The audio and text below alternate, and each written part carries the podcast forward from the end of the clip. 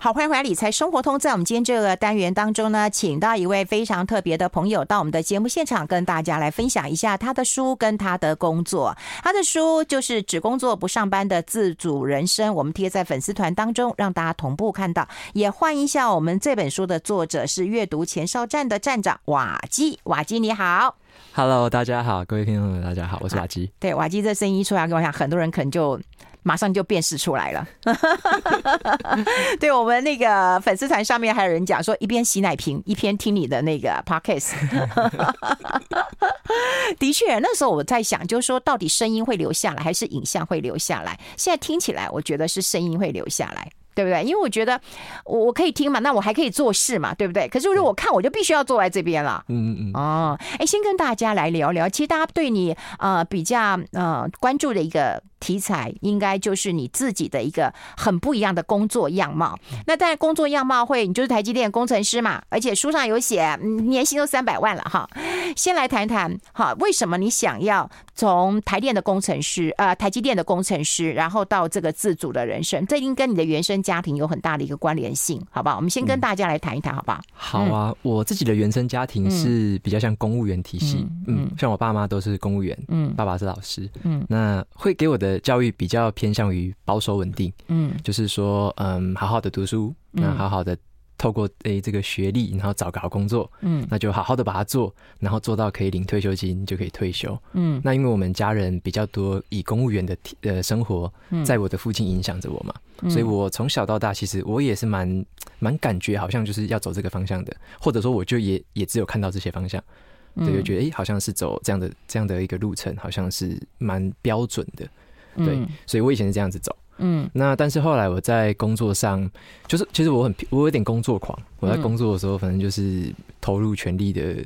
表现，然后呢，嗯、就是反正牺牲什么时间都可以了，反正就是包括跟女朋友约会的时间，对，我就吃饭的时间，对，跟家人相处的时间，对对对，就会我宁可取消或者我宁可延期这样子之类的，就是其实之前想起来，哎，之前好像不太应该啊，但是那时候觉得，哎，乐在其中，反正我就是一直往前冲嘛，而且年轻本来就应该拼一下嘛，那时候感觉是这样的，嗯，其实我看到你的那个原生家庭背景啊，我真的觉得跟我其实跟我也蛮像的，然后跟费蓉其实也蛮像的，然后我都不好意思讲说我们这样大概老。中青三代都很像，就是父母都是啊公务人员，然后一个很小康稳健的一个呃家庭背景。那过去都会认为说，那就找一份工作吧。好，那这工作稳稳当当的也就好了。所以过去我我我的父母亲都还希望我当老师，那我也没当成老师啊。到老的时候有变老师啊，可能那至少不是我在初期想要的一个工作。那请问一下，你在台积电工作的时候，当然就是除了工作狂之呃之外，它有带给你嗯不愉快的感觉吗？我觉得我大部分享受的是愉快的，嗯，那少部分享受的是不愉快的那种挑战感。嗯，有挑战感，但是我我觉得为什么我会觉得蛮多是享受的？因为我觉得像在台积电工作，可以带给我一个很大的好处。我都是事后去回想，或者说像我女朋友也在台积电工作，我们都会聊哦，为什么在这个公司这样的大的组织里面，嗯，会是一个好处？因为我们可以看到很多。不同组织之间的合作，嗯，像我我们公司可能四五万人嘛，嗯，那里面其实有好多好多组织的类型，嗯，然后可能有什么财务、法务、IT，嗯，一堆就是你外面想得到，其实所有公司的生态系都聚集在一个公司里面，嗯，那我其实蛮常跟很多不同组织打交道，嗯，所以我觉得在里面其实可以看到很多不同的生态跟运作的样貌，嗯，对，然后所以让我也觉得，哎，像像我自己就是抱着一个有点。小小创业家的精神，在我的工作岗位上，嗯，对，所以我觉得很好玩，就是可以跟这么多人合作，可以学这么多的东西，嗯，对，所以我自己是蛮乐在其中的。哎、欸，你是乐在其中，可是我们外界看的是很多羡慕的眼光，哎，科技新贵，对不对？然后多么金贵，台湾之光，对不对？嗯、那时候你要离职的时候，其实我看书上看到你自己也是依依不舍的，对不对？你在那个厂区开车要走的时候，你有可能不太能够置信的。对，那可是家人或者是你的朋友更难想象吧？就说你为什么要离职啊？你现在还记得他们是怎么样的反应吗？嗯，我家人的反应是蛮蛮夸张的啦。反正 像像我爸，像我爸第一次听到说，哎、嗯欸，我跟他说我想要从台积电离职，嗯，我要开始我的说书事业。对，他说第一个就是你疯了吗？反正很多反反正很多很很激烈的对话，我就就不讲。很反正就是觉得有点夸张，就是为什么呃你已经做到了这样子的一个小小的成就，或者说你已经花了这么多的努力爬到现在的位置，拥有这样的待遇，那为什么你想要转身做别的事情？这样子，对，那时候其实有蛮大的不谅解。嗯，对，那我的朋友其实那时候，我要是你，嗯，你妈妈，我可能也不大谅解。你看费蓉又忍不住，我又忍不住讲出来了。对，我觉得我们的那个价值观会在那儿，因为你做的好好，你要不是做的不快乐，我就会说，那你走吧，对不对？对。可是你做的还蛮快乐的。对，嗯，对。哦，对，像我爸就一直跟我说，你做的这么快乐，又做的这么好，嗯，那为什么要离开呢？对，他他无法了解。嗯，对。那其实我后来有在跟他沟通的过程，我就跟他分享。其实并不是因为很不快乐或很怎样才会离开一个地方，而是有时候像我看到的是说书事业，我对他有一个愿景，我认为我可以在那边贡献我很独特的价值，就是身为瓦基这样的一个这个角色，嗯，他能够在那一个领域贡献出独一无二的价值，嗯，那我就会去比较说，诶，我在台积电工作其实是可能贡献的是一个诶小小好像小小螺丝钉，一个某一样的一个功能性的一个贡献。嗯，可是我如果在说书事业这一块，嗯，我能够贡献的是，哎、欸，可能以前没有人做过，或以前还做的不够好，的东西，嗯，那我想要做那些东西，把它可以做得更好、更有趣，这样子。所以我想到的是这样的差别。嗯，对，我我觉得你是喜欢阅读的。然后呢，慢慢到进入另外一个世界是怎么样能够分享，然后分享之后得到很多的共鸣，然后得到很大的一个成就感。可是你是一个内向的人，感觉得出来，要跨出这一步其实并不容易。那怎么突破的？我们待会讨论。I like 好，欢迎回来，理财生活通，我是夏云芬，在我旁边的就是我们阅读前哨站的站长瓦基了。我们刚刚有跟大家来做一个分享，原生家庭当然是有一些影响，还有他做了一个人人称羡的一个工作，但心里一直有个驱动力，就是喜欢阅读，喜欢分享了。可是我们刚刚呃，不管是长期听你的 podcast 的人，都会觉得你应该是一个内向的人哈。本来我们今天想要开直播的，但怕你说不想要露面，你自己是不是一个？内向的人，我觉得感觉是。那碰到人生这么重大的一个一个转向的阶段，你是怎么样？嘛，我就想说服别人很容易，说服自己呢？嗯嗯，我我是蛮内向的，就是我一直从小到大，应该说我我自己知道是很内向，而且我也。怎么讲？我平常的那种表现啊，或者说要嗯、呃、发问啊，要演讲之类的，其实我一开始的时候我是很不擅长的，然后我也蛮抗拒的，就觉得说，诶，我又不需要讲话，就考考试考有分数就好了，干嘛一直就是抛抛头露面，然后一直讲话这样？所以我一开始的时候，包含在工作都没有很喜欢说，诶，争取要要外线的那种机会这样子。对，那是后来我渐渐发现说，诶，其实。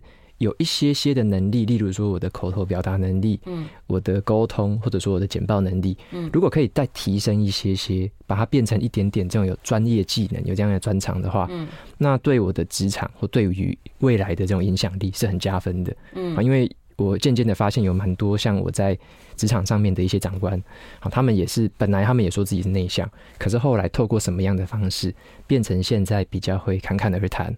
然后能够做这种发表，能够做这种简报，那我就渐渐被他们说服，说，哎，的确，我可以跨出那一小步来去培养这样的技能。嗯，所以我后来才渐渐的去呃尝试这样的一个挑战，去学习怎么样呃简报啊，怎么样口语表达跟沟通这样。那时候是在台积电的时候，在工作的时候，你就已经开始让自己有这些突破了，对不对？因为我在书上有看到嘛，就是要做简报的时候，你自己还先做一下小抄，干脆把它写下来算了，对，对不对？对，没错。所以当时你就觉得我做了这些准备了，嗯，可是要离开这个人家人人称羡的金饭碗，嗯，我我觉得要说服自己，不是只有兴趣而已，你要知道你下一步要做什么。那那时候你已经知道。到了吗？嗯，如呃、欸，已经下定决心要离开人的时候，嗯嗯、那个时间点是已经知道了。嗯，因为其实我之前大概犹豫了可能半年到一年，哦，心里的煎熬吧。嗯嗯，因为我我也会去想说，诶、欸，我现在的确做的很不错啊。嗯，我能不能两者兼顾？就是诶、欸，又做着正职工作，哦，不用做着这个斜杠的工作。嗯，然后我那时候就发现，其实。好像也不太行，因为我已经把我大部分的精力放在这两件事情上面。嗯，那我其他的事情其实越来越难以平衡到。到。嗯，那对于说这个说书，我可能又想要追求更多，想要把它做得更好，或者说我要精进一些其他能力。嗯，那这个上面我的时间好像又有点受限。嗯，所以我就在思考说，我能不能再退一步来想，我能不能拥有一个比较宽裕的一个时间选择？嗯，但是可以全心全意的可以放在呃说书这件事。嗯，对，然后从。原本可能诶，可能压力啊，或者说比较多的人际沟通啊，比较多的管理的一个责任，可以跳跳脱出来。变成现在我一个比较可以自主去选择去经营的一个这个生活方式，这样子。嗯，哎、当然这本书当然可以给啊，你现在对于你的工作还是觉得说，哎，毫无头绪，或者这工作不是我喜欢的，可以参考一下这个瓦基的一个历程了。不过我们要坦白讲一件事情，就是书封面都讲了，年薪都三百万了，你当然知道你的兴趣之所在，你也知道你下一步要怎么做了。可是当时你会知道说，我要给父母亲一个什么样交代？我一开始我至少也不能够说养不活自己，对不对？那金钱上的事情，父母有关心吗？或你自己有坦然面对这个问题吗？嗯、呃，有的，这个是很实际的问题哦。嗯嗯、那那时候我在跟家人沟通的时候，嗯、我第一个想的就的确就是年薪这件事情。对，他们会很在乎说，哎、欸，如果你现在切换了这个跑道，嗯，你会不会从零开始？嗯，就是零收入。嗯，因为他们的观念会认为说，哎、欸。做这样的事情，好像是有点像艺人，或者说有点像网红，是不是会从一个没有什么基础开始去赌博？嗯，有一点像赌上身家。嗯，我要么就成功，要么就失败这样。嗯，所以他们很担心我是在一个失败的起点上开始走的。嗯，对。但是其实我那时候我要我已经提出这一个。呃，离职的想法的时候，嗯，那个时候已经开始在这个说书事业已经有一些收入了，嗯，开始有这个收入的基础，而且我有规划一些未来该怎么样，好，例如说要出课程，要写书，嗯，好，要跟什么样的合作，有什么样的不同的合作机会，嗯，我大概已经有想法，而且也已经谈了好几个，所以我大概知道说我的基础在哪里。那我也看到了一个未来的成长性，嗯，它是有一个成长性的东西，对，对，它不像是我们可能领薪水，每年可能就几趴几趴，嗯，好，那这种成长可能是每年是几十几十趴，好，甚至是两倍三倍之类的，所以我看到的是这样子一个呃商业上的潜力，嗯，因此我就用这个。呃，背景来跟我的家人沟通，嗯，一直去说服他们说，我在做的是一个商业的一个事业，嗯，而不是做一个呃兴趣和热热血的东西，不是做一个这样的东西而已。对对对，对，我在做一个有商业价值的东西。因为那是家人的担心啊，很担心，他们很担心，对不对？对，你说父母亲会担心，女朋友也会担心啊，对不对？你以后怎么养活我啊？对不对？对所以要让他们知道说你是也有有有步骤的，对，啊，有步骤的，而且我觉得。你的步骤会实现的。其实我在书上有一段，我让我觉得非常非常的感动，就是你希望能够呃 HBR 能够访问你，嗯，就你就真的能够做到了。这也就是一个像一个嗯，做一个工作表一样嘛。当你打了这个勾之后，你的心情是怎么样？嗯，对，那个 HBR 是哈佛商业评论。对，我那时候就许愿说，有没有机会在未来两三年后受访？嗯，那后来有实现。那我那时候。真正接到他们的邀约的时候，嗯、我心里面其实那个雀跃的感觉，很激动吧？其其实没有想象中的激动啊！哎，为什么会这样子？因为这是你的目标啊！对，因为因为我应该说你的愿望，嗯、对一个愿望，一个一个一个一个方向在那边。嗯、因为我发现，在他们邀约我之前，其实就还有其他的很多杂志或其他的媒体已经邀约过。嗯，那我发现说，我。嗯、呃，我被他们访问的内容，就是我现我正在做的，可能是从呃正职跨足斜杠，或者说在做的说书这件事情。嗯，这个这样的内容已经被访问到，我知道说这是有价值的。那哈佛商业评论的访问可能是未来的某个时间点，所以我已经有心理准备了。嗯，我只是不知道什么时候会发生。那当他们真的邀约我的时候，我是蛮开心的，知道说，哎、欸，的确有这样的机会。但是我的心里也做好准备，说，哎、欸，OK，这个是终于来了，我是那种感觉。嗯，对对对，并不是说哎，好像中乐透突然就中的一样，不是，嗯、就是我是有某方面的心理准备跟一步一步的建设，嗯，才让自己可以值得被访问这样子的一个。这的一个 milestone 的一个里程碑，这样子。嗯嗯，当然当然，因为我觉得在啊、呃，你要转换职场的时候，是脱离一个舒适圈，嗯、所以脱离是舒适圈，难免难免会有很多的恐惧，对不对？对，然后恐惧之后你，你你，我觉得你最特别是定了目标。嗯、可是当目标一项一项完成哦，这个 checklist 的这个做做的时候，你就会觉得你更有信心去做。对，所以我想要对照一下，就是说，如果对于现在的一些年轻人还茫茫不知道自己的呃工作目的到底是什么的时候，该怎么做？我们待会。跟大家探讨一下，好不好？我们先休息一下，进一下广告，待会继续再聊。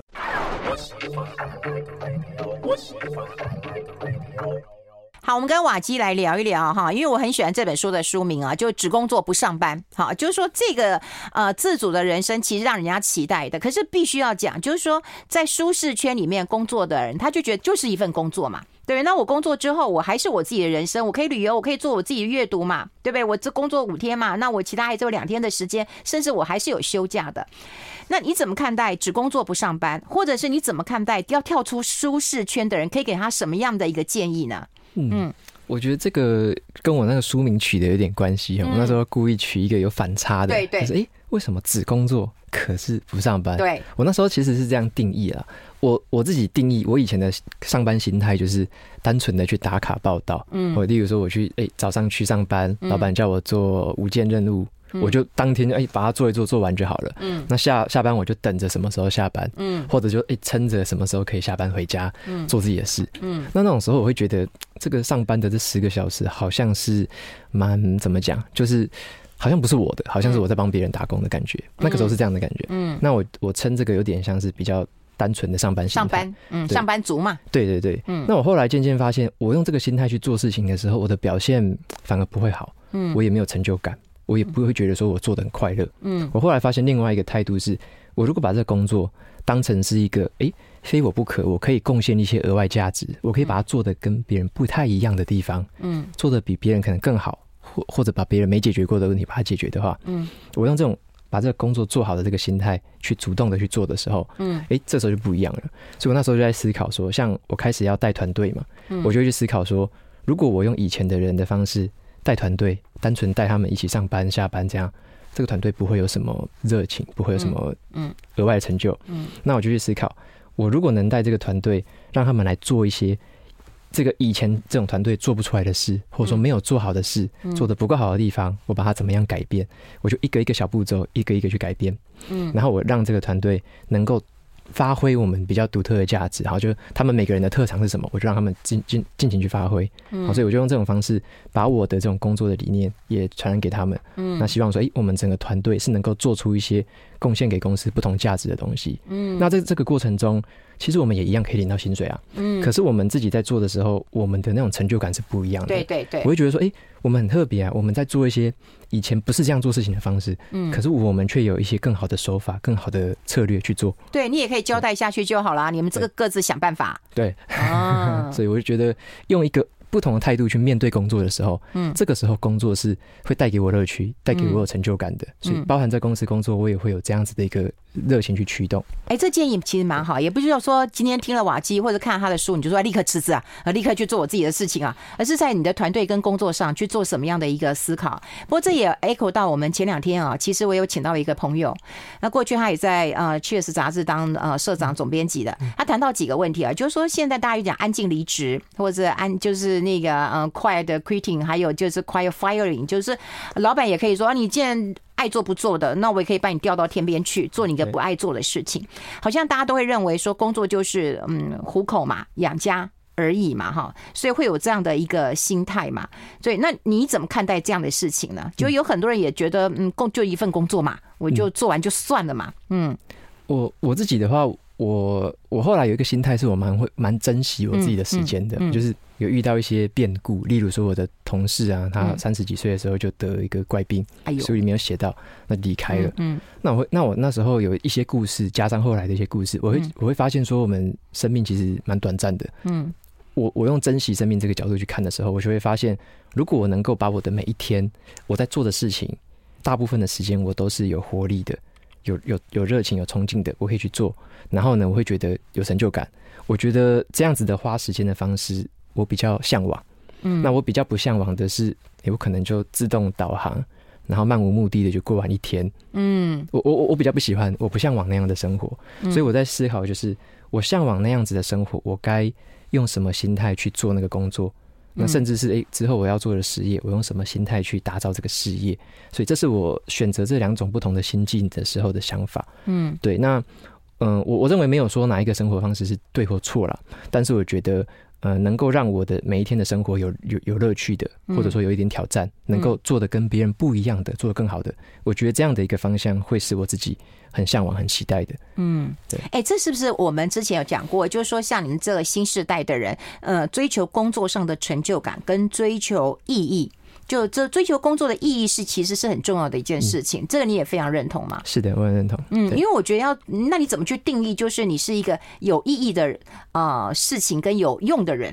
嗯嗯嗯嗯，对。像我觉得这个关键字很很重要，就是说，哎、嗯，有有没有意义？嗯，有没有用？嗯，好。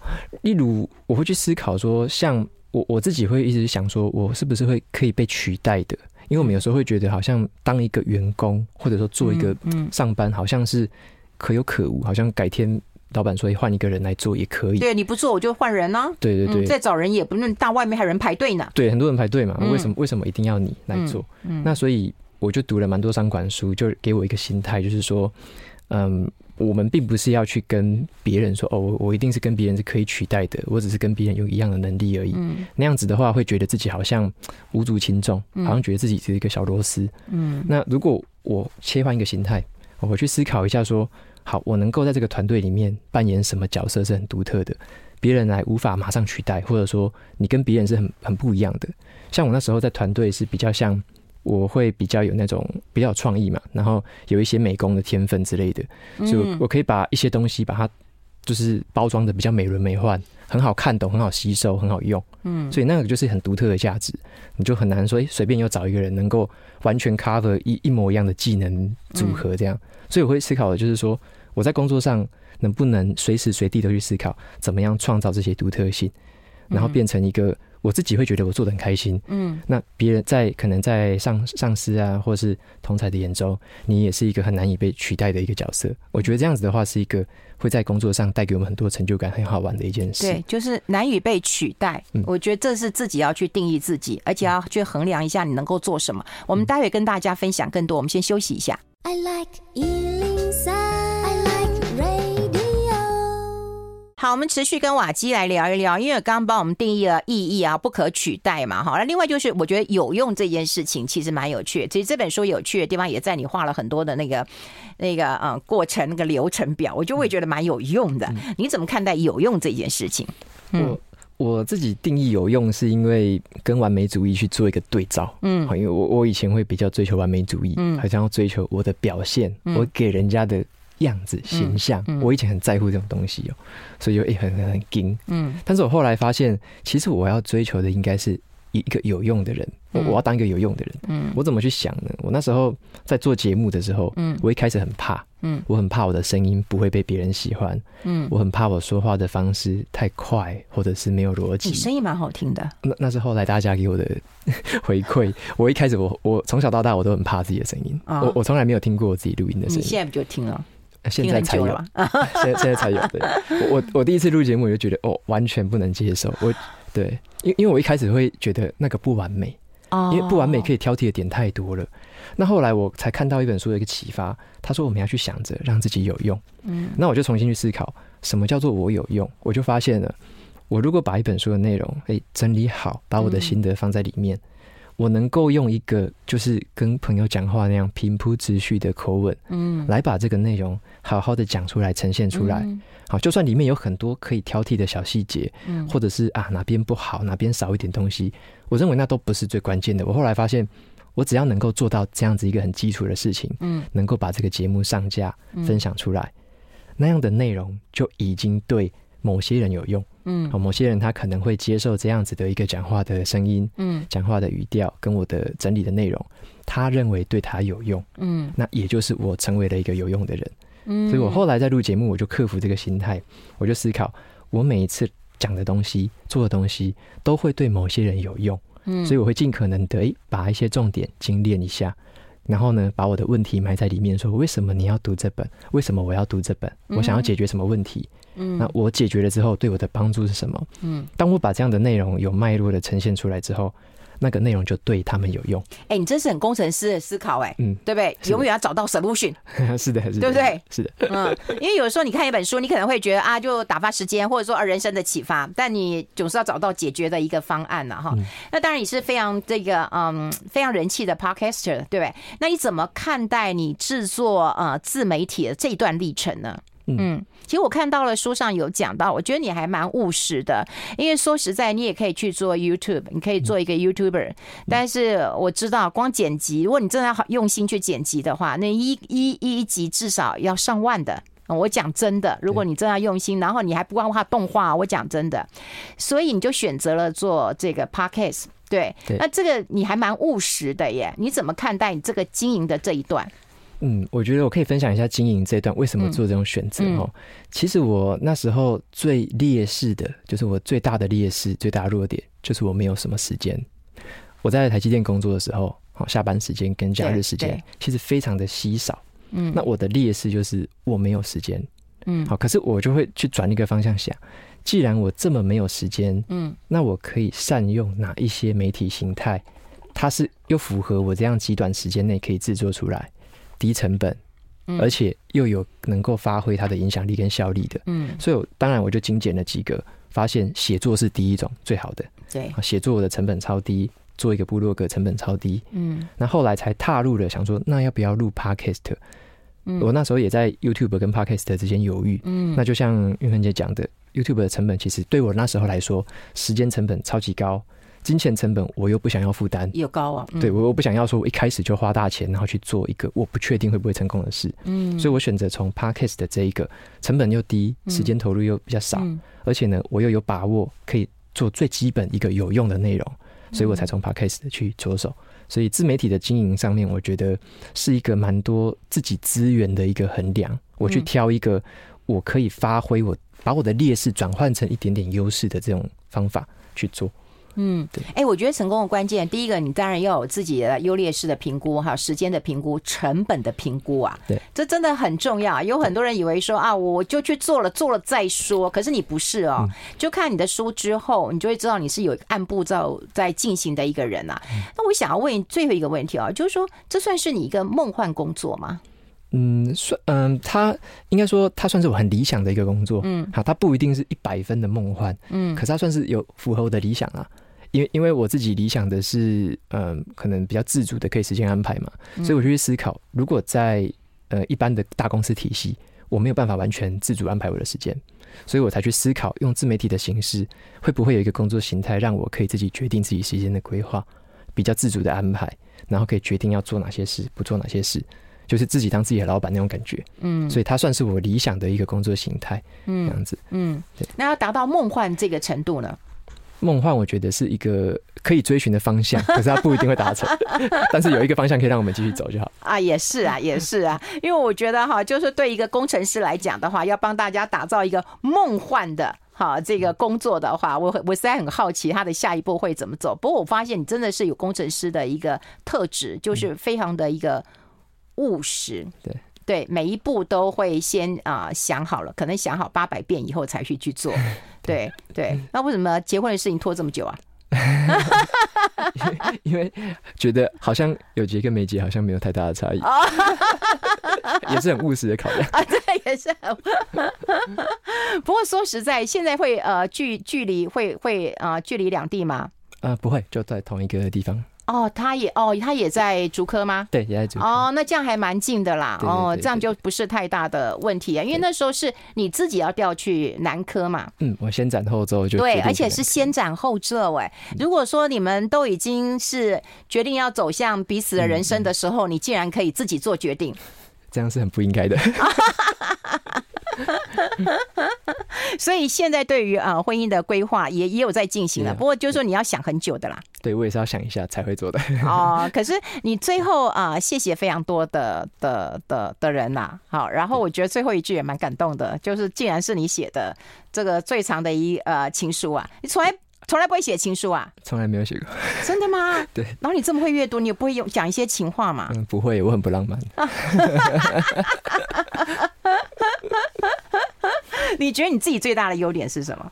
嗯、就是永远可以告诉别人解决的方式，很理性的分析事情。嗯，比较愿意倾听吧，就是倾听别人不同的意见，这样，这是我觉得是一个蛮大的优势。嗯，对，像像我跟我呃家人沟通，他们有很多不同的想法，我女朋友跟我沟通也有很多不同的想法，你可以接受。可是我会先听，先了解，哦、先理解为什么他这样讲，然后我才去思考。嗯、我觉得这是一个蛮好的一个特质，这样。